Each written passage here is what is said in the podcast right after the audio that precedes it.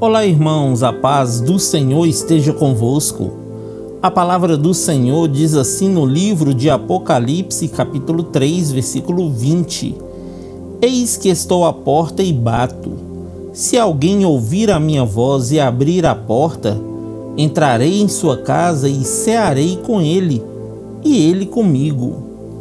Você já abriu a porta de sua casa para o Senhor entrar?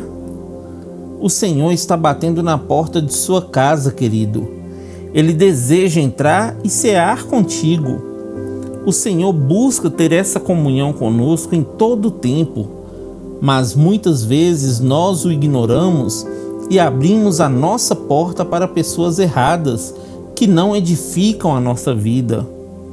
Aprenda a ouvir a voz do Senhor, meu irmão, e seja renovado todos os dias foi Ele quem nos escolheu primeiro, nos amou e reconciliou a nossa comunhão com Deus, nos dando direito à vida eterna. Amém?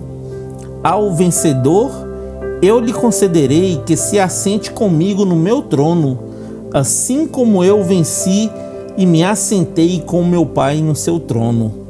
Que Deus abençoe você, sua casa e toda a sua família. E lembre-se sempre, você é muito especial para Deus.